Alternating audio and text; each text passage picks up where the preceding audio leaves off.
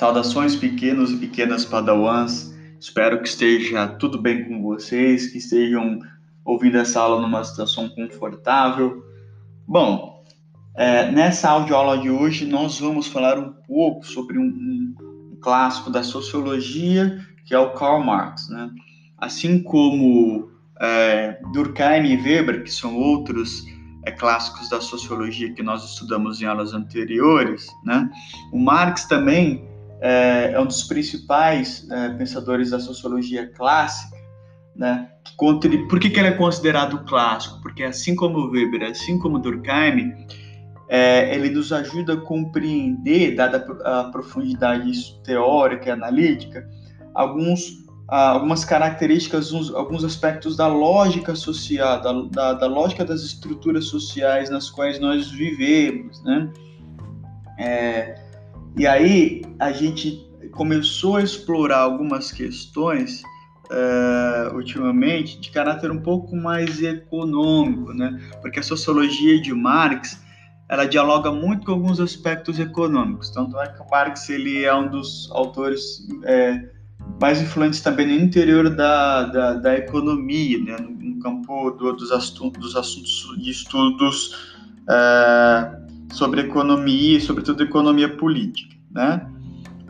Uh, e nós vimos em, algum, em alguns textos e conteúdos anteriores, né, que para Marx é, existem alguns, na verdade, o Marx criou, né, alguns conceitos explicativos para compreender alguns fundamentos de econômicos uh, encontrados no interior de, de uma série de sociedades, né? É, esses conceitos né, que nós vimos anteriormente, é o modo de produção e o conceito de classes sociais. Né? Lembrando rapidamente sobre o modo de produção, Marx vai dizer o seguinte, né, que toda a sociedade se organiza em torno de uma forma de produzir a sua riqueza, seus bens, seus objetos, né? E como ela organiza tudo isso, né? Como a riqueza é produzida, é, é, é, distribuída, organizada entre os seus membros. Né? Então, essa é uma questão, porque o Marx vai perceber que toda a sociedade precisa produzir alguma coisa. Então, isso é um elemento fundamental na compreensão de um conjunto de relações sociais. Né?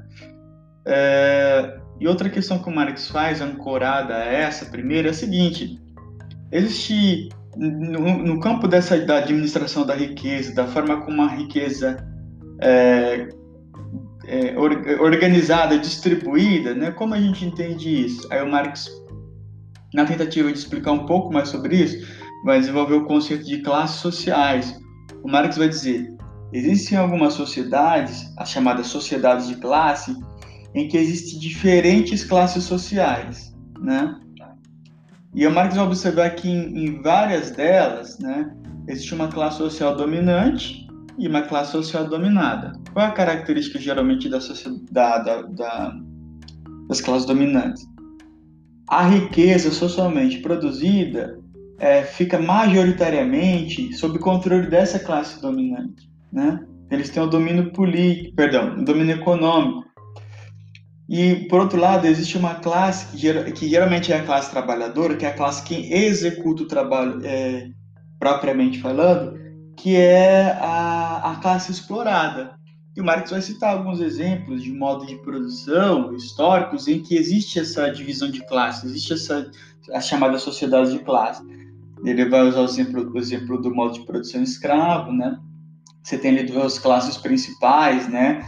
Que são os aristocratas, os grandes proprietários de terras, que geralmente eram os proprietários de escravos também. E os, e os escravos, eles eram quem exercia a maior parte do trabalho físico, ou seja, quem produzia uh, através do trabalho a riqueza, né, na terra ali, por meio da agropecuária, na, na, na, na extração de determinados materiais né, da terra, e atividades extrativistas e tudo mais. Só que a riqueza produzida ficava concentrada na mão dos aristocratas, né? Ainda tinham outros grupos, né, pequenas classes, que eram os pequenos comerciantes, né? É, alguns trabalhadores livres, né? Mas de maneira geral, a, a, a, a, riqueza toda, a sociedade funcionava de modo que a riqueza socialmente produzida pelos trabalhadores ficava na mão de indivíduos que eram apenas proprietários, eles não efetivamente trabalhavam, eles eram os proprietários dos meios de produção, no caso as terras. Né? Então você tem uma concentração ali é, de riqueza na mão dessa pequena minoria, perdão, dessa, é, dessa, dessa, dessa pequena minoria. Aí ele citou outro exemplo do modo de, é, de produção é, feudal, né? Se tinha uma concentração de riqueza ali também na classe senhorial, né? Na classe social chamada senhorial, é, e também, em certa medida, da, na igreja, porque a igreja também era grande proprietária de terra. É, então, você tinha uma concentração de riqueza em torno daquele pequeno núcleo dessas classes, e aí você tinha a grande maior parte da população era fazia parte da classe dominada, que eram os servos. Né? Então, era uma sociedade que era organizada de maneira que todo o trabalho socialmente é, produzido, sobretudo pela força de trabalho dos servos, ficava concentrada, convergia para a mão de uma minoria. Então existe uma relação de exploração aqui da força de trabalho de uma classe em relação a outra, né? Dos senhores, dos feudais, dos nobres, dos aristocratas que exploravam a força de trabalho dos trabalhadores, dos camponeses, né? Pois é. É. E aí, Marcos vai dizer o seguinte: é uma coisa importante também de salientar, que é, existe uma relação entre economia e política. Por que o Marx está dizendo isso? Porque ele vai observar que nessas, nessas sociedades de classe, nesses modos de produção, que existe uma, uma relação de exploração econômica, as classes que detêm o poder econômico, elas geralmente detêm o controle político e elas se utilizam desse controle político para manter as condições das relações de exploração, né? Por exemplo, lá é, os senhores feudais eles eram os proprietários do exército e o exército eles é quem tinha o poder físico de controle da do, de, de, grupos que pudessem, pudessem tentar se rebelar. Né? Esses mesmos é, senhores eles tinham uma forte ligação com a igreja. E a igreja o tempo todo criava um discurso é, de caráter religioso para dizer o seguinte para os servos: olha, você é servo por conta da vontade divina. Né? Então, o, o, a atividade, o seu trabalho, o fato de você trabalhar, né, é, para um senhor, né, um senhor e esse senhor ter a, ter a sua riqueza, é, o fato de você trabalhar e partir da sua riqueza para a igreja, tudo isso é vontade de Deus. Né? Ou seja, existia também toda uma relação política e ideológica ali que estimulava as pessoas a, os servos, no caso, a, a, a, a manterem e aceitarem essa condição de exploração. Da mesma forma como vamos pegar o exemplo da Grécia Antiga, lá no sistema escravocrata da, escravocrata da, da Grécia Antiga, né? Os aristocratas, também os grandes proprietários de terra, eles, eles eram quem controlava o exército, né? Por quê? Porque eles, controlando o exército, eles podiam controlar também, exercer uma, a violência contra a, caso alguém se rebelasse contra essa, a gente dessas relações né? E também só participava da vida política, né? Só tomava as decisões políticas lá da chamada polis grega, da República da Grécia Antiga, da República Ateniense, né? Democracia ateniense, somente os aristocratas, porque só eram considerados cidadãos, ou seja, indivíduos que podiam participar da vida política, a aristocracia, ou seja, os grandes proprietários de terra. Então, geralmente, as classes sociais econômicas, é, dominantes economicamente, eles também têm um controle político.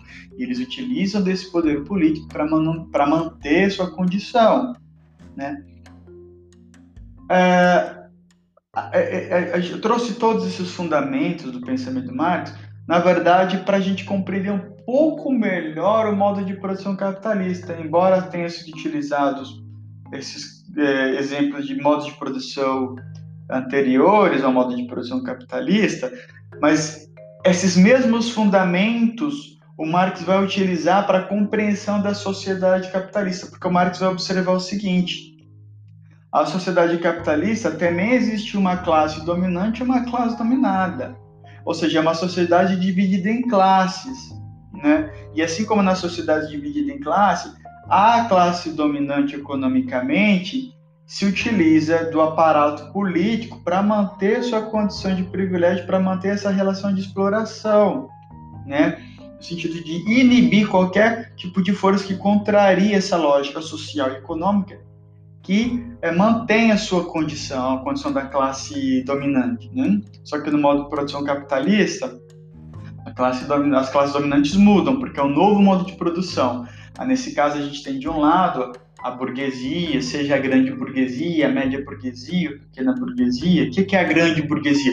São os empresários donos de, de redes muito grandes, são pessoas que têm um poder econômico muito grande, que têm uma influência é, econômica e política gigantesca, assim, né, no interior de um país ou mesmo no interior do mundo, né, pessoal? Você tem a, a, a, a chamada burguesia, a média burguesia, que são burguesia de indivíduos que, que têm um poder econômico não tão grande, né, mas não tão pequeno, eles têm uma influência regional, a chamada burguesia, é, a média burguesia, né? são esses médios, esses médios empresários que tem uma, não tem uma influência tanto nacional, por exemplo, na política nacional, mas ele tem uma influência no mais de caráter regional, de forma mais direta. E você tem a pequena burguesia, que são os proprietários de pequenos meios de produção, né? Os pequenos empregados, os, os pequenos comerciantes, né? Mas nesse geral, quem tem mais influência são aqueles que têm mais poder econômico. Dentre esses núcleos da burguesia, não adianta, quem tem mais poder é a chamada grande burguesia, em menor medida, mas um pouco mais também a média burguesia. Né? E por outro lado, nós temos a grande maior parte da população, que é chamada classe trabalhadora. Né? E o que caracteriza uma classe trabalhadora? Lembrando, o que é uma classe social? Né? É, a classe social corresponde à função econômica que uma determinada, um determinado grupo de indivíduos exerce no interior de um modo de produção. A gente está falando de modo de produção capitalista, né? E qual que é a função é, específica da classe trabalhadora no interior do modo de produção específico? Ou seja, qual é a sua função econômica? É vender a sua força de trabalho em troca de um salário, e ela vende a sua força de trabalho a um burguês. Então, que caracteriza, então, uma, uma classe trabalhadora? é, são os indivíduos que vendem a sua força de trabalho, ou seja, sua renda, a maior parte da sua renda depende de, é, da, da, do salário que ele recebe. Ele vende a sua força de trabalho a alguém. O que caracteriza um ah, e qual é a função especi, econômica específica da classe social burguesa no interior do modo de produção capitalista? É a seguinte: caracteriza-se enquanto burguês aquele indivíduo cuja a, a, maior parte da renda depende da exploração da força de trabalho de alguém, né?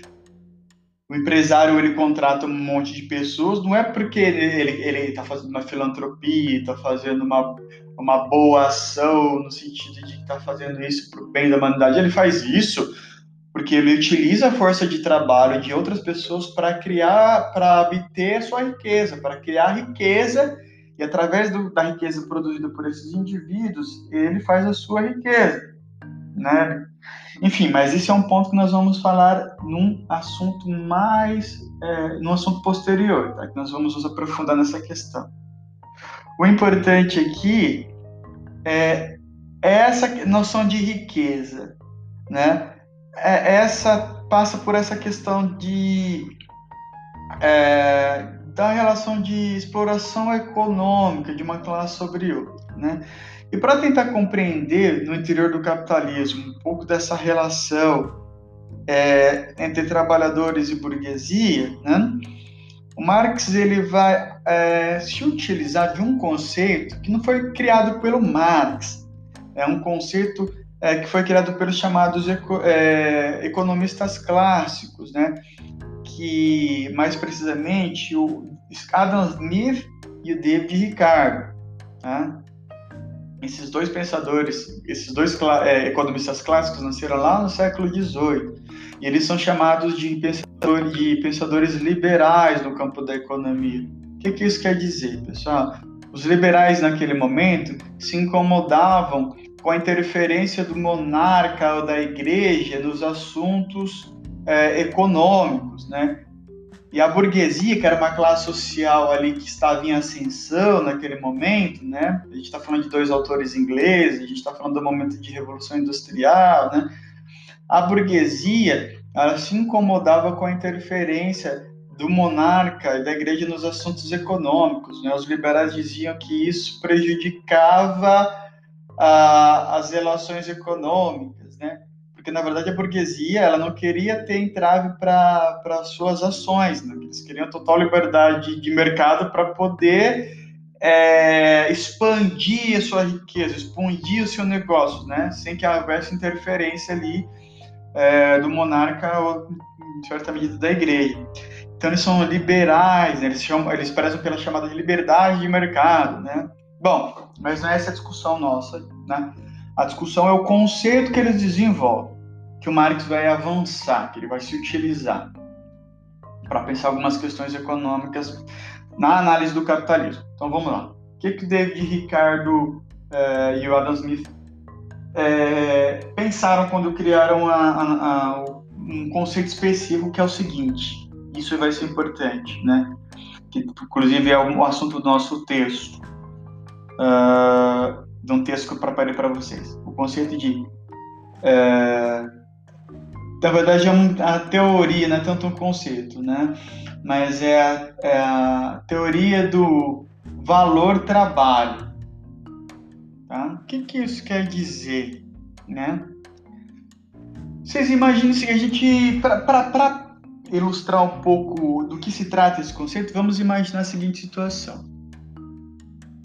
Por que que um, um litro de leite ele é mais tem um valor menor do que é, uma caixinha de som Bluetooth, né? Por que, que o valor de uma caixinha de som Bluetooth é menor que o valor do é maior que o valor de um litro de leite? Por que, que o valor de um litro de leite é menor que o valor de uma caixinha Bluetooth?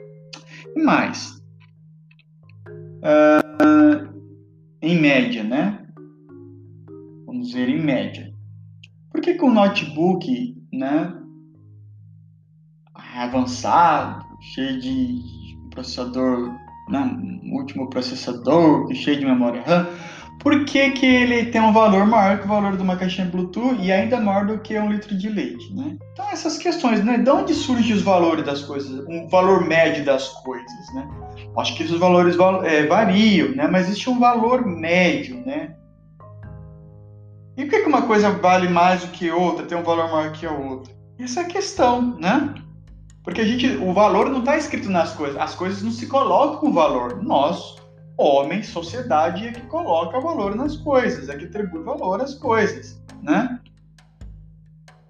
E aí eles, eles vão utilizar a teoria do valor trabalho para tentar explicar essa diferença de valor, valores. Eles vão dizer o seguinte: uma caixa de som Bluetooth é mais cara do que um litro de leite, porque a quantidade de trabalho e o tempo socialmente necessário para produzir uma caixa de Bluetooth é maior que o tempo de trabalho socialmente necessário na, na produção de um litro de leite.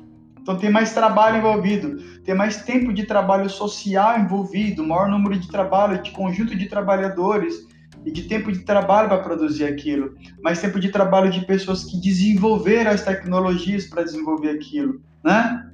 Ou seja, existe um conjunto de trabalho socialmente é, produzido que atribui maior valor à caixinha de Bluetooth quando comparada a um litro de leite. Da mesma forma que um notebook avançado tem mais trabalho, tempo de trabalho, e trabalho socialmente nele agregado para que ele fosse produzido do que uma caixinha Bluetooth, né? Tem mais tecnologia, tem mais pesquisadores envolvidos, tem mais trabalhadores envolvidos, tem mais materiais envolvidos, tem mais peças envolvidas, ou seja, existe um e para tudo isso ser produzido é preciso de trabalho de alguém, da força de trabalho de alguém e portanto de tempo de trabalho dedicado e necessário para a produção daquilo. Ou seja, o que determina a, a, a valor de uma mercadoria é o trabalho, ou mais precisamente o tempo de trabalho socialmente necessário para a produção de uma determinada mercadoria, um produto. É isso que determina a diferença de valores entre mercadorias né? Isso é importante da gente compreender. Isso é importante compreender porque ele traz um aspecto fundamental do pensamento político, é o seguinte: então, no fim das contas, o que cria, o que gera a riqueza, os valores de uma sociedade é o trabalho. Porque é através do trabalho que as coisas, as mercadorias ganham valor, que os produtos ganham valor, que os objetos ganham valor econômico. Porque, pessoal, a gente está falando aqui de valores econômicos. Em que sentido? Quando eu produzo para eu comer, para eu sobreviver, né, eu não vou pagar por isso, porque eu estou produzindo para mim mesmo. O que que o, o, o Adam Smith e o Ricardo estão dizendo aqui são de valores utilizados na comercialização, ou seja, o indivíduo que ele produz algo não para ele mesmo consumir, mas para ele comercializar em troca de algo, né? É disso que nós estamos falando. A teoria do valor do trabalho serve para analisar esse tipo de produção econômica, daquela que não, o indivíduo não é a produção de subsistência que o indivíduo vai utilizar para o seu próprio consumo, mas aquele que ele utiliza na, na intenção de vender, de comercializar. Então, ele tá, estão analisando as diferenças de mercado de uma determinada mercadoria, objeto, produto, né? serviço. Tá bom? E dito dessa forma, então, pensando que no sentido de, de, das trocas econômicas, né? A riqueza de uma sociedade é produzida pelo trabalho, porque todos os produtos existentes, todos os, os, os bens, os objetos produzidos no interior de uma, de uma sociedade só, é só foram produzidos e criados através do trabalho de alguém, porque alguém precisa trabalhar para que aquilo seja produzido. Né? O litro de leite ele precisa de que alguém trabalhe. Tem um valor, mas para esse valor ser gerado, alguém precisou trabalhar para criá-lo, né? Para alguém, seja ordenhar a vaca, seja é, extrair isso através de máquinas que vão ordenhar a vaca, enfim, né? Ou qualquer tipo de leite de algum outro animal que, que seja consumível pelos humanos, consumido pelos humanos também. Da mesma forma, para uma caixa de som Bluetooth ser produzida, alguém precisou trabalhar, alguém precisou ir lá extrair a borracha de algum material, porque a borracha que vai ser utilizada numa determinada pecinha lá da caixinha, ou plástico que foi produzido usando determinados produtos, o desenvolvimento de determinadas, é, determinados é, placas, circuitos eletrônicos, precisou de alguém, um cientista desenvolver aquilo, trabalho de alguém, ou seja, um conjunto de pessoas é, que vão, cujo trabalho é que vão produzir aquele bem, que vai ter um, que vai ser um gerador de valor, de riqueza. Ou seja, em toda a sociedade, toda a riqueza produzida vem da força de trabalho de, daqueles que trabalham. Tá certo? Então existe a riqueza socialmente produzida, ela só existe e ela é criada porque alguém trabalha, porque existe uma classe trabalhadora que efetivamente vai e trabalha, que produz aquilo. Tá certo? A teoria do valor do trabalho traz essa massa, essa máxima. Por quê? Porque a gente, se a gente tem como pressuposto que o valor das mercadorias, dos bens, dos produtos corresponde à quantidade de trabalho é, socialmente necessário para produzi-lo, então a gente percebe que, que cria a riqueza, a riqueza pode ser produzida, os bens, os, as, as mercadorias, só pode ser produzida através do trabalho. Então o trabalho é criador, gerador de riqueza e de valores. Só que a gente vai observar que da sociedade de classe, esse trabalho a riqueza produzida pelos trabalhadores, por aqueles que efetiva, realizam o trabalho efetivamente, essa riqueza não fica na mão dos trabalhadores, essa riqueza vai ficar concentrada na mão de uma outra classe. Porque no interior do modo de produção classista, a classe dominante, ela, ela é, é, produz condições para que ela mantenha seu privilégio econômico mantido pela exploração da força de trabalho de alguém. Então, observe, observe como modo de produção, classes sociais, teoria do valor do trabalho, relações de exploração entre classes, eles são conceitos que o Marx vai articulando um ao outro para criar sua teoria econômica e para que depois a gente compreenda a lógica do modo de produção capitalista. Porque o Marx vai dizer, assim como lá na, no modo de produção escravista, no modo de produção servil ou feudal, o modo de produção capitalista também é, um, um, é uma sociedade de classes, porque era dividida entre duas classes principais, né? A burguesia e os trabalhadores, assim como lá na, na, na nas sociedades escravocratas, e tinha os aristocratas, que eram os grandes proprietários de terras, e tinha os escravos, os pequenos comerciantes, né? E numa sociedade clássica como a feudal, você tinha lá o clero, a nobreza, formada pelos aristocratas, e de outro lado a grande maioria, a, a maior parte da população, que eram os servos. Nessas duas situações, você tem duas classes dominantes, que são é, dominantes porque exploram a força de trabalho de uma outra classe. Ele vai dizer, a compreensão do modo de produção capitalista ou das sociedades em que existe modo de produção capitalistas, eles também podem ser compreendidos pelos conceitos de classe social e de modo de produção, porque o, o, o capitalismo é um modo de produção específico. Qual é a sua especificidade? É porque ele tem uma classes sociais específicas, burguesia e os trabalhadores assalariados, né? E ele tem um mecanismo de funcionamento específico, né?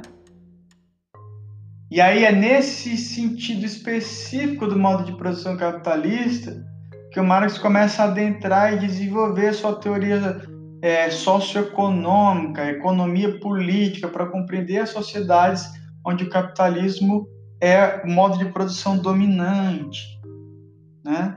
E domina as relações sociais e econômicas. Né?